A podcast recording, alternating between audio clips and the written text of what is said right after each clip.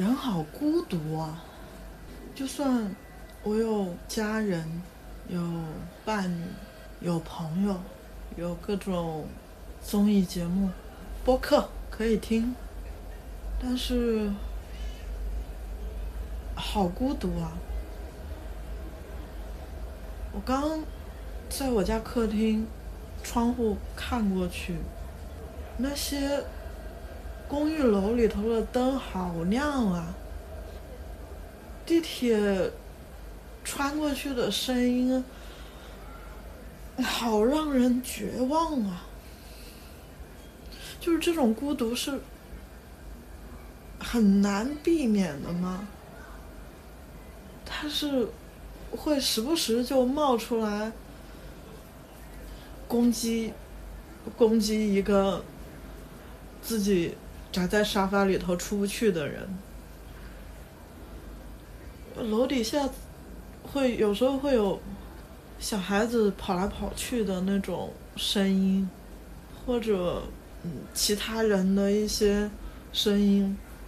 我心情好的时候觉得，哎呀，这种市井的声音，这种市井的气味，好舒服，有一种陪伴的感觉。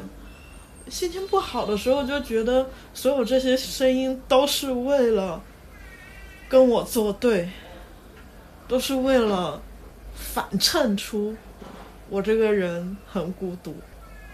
然后我知道这种想法很矫情，但是这种矫情的想法，就真的有时候吃着饭吃着饭它就出来了，有时候站在自己家客厅回头望一眼就出来了。就是随时随地攻击，我很好奇哟，是不是？假设我成了首富之后，这个孤独感是不是就不会袭击我了呢？或者我是个大忙人，有很多很多别的事就可以得到豁免呢？就是要要达成什么条件才可以赶走他？还是说我就？要学会与孤独相处，然后或者催眠自己说：“我是享受孤独的。”可能真的有这样的人，就是享受孤独，非常强大，能把孤独圈在某一个黑屋子里头，让他不至于把整个人弄得很崩溃，但。但真的是可能的吗？念一首诗给大家听。辛波斯卡的《与回忆共处的艰辛时光》。对回忆而言，我是个很糟的聆听者。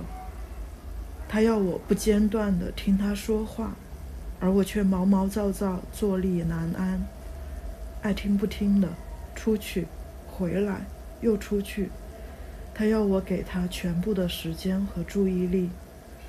我睡觉时这不成问题，在白天情况往往有别，这让他心烦意乱。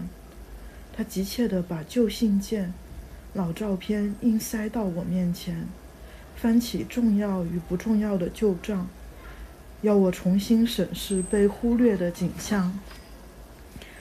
让已逝的往事静驻。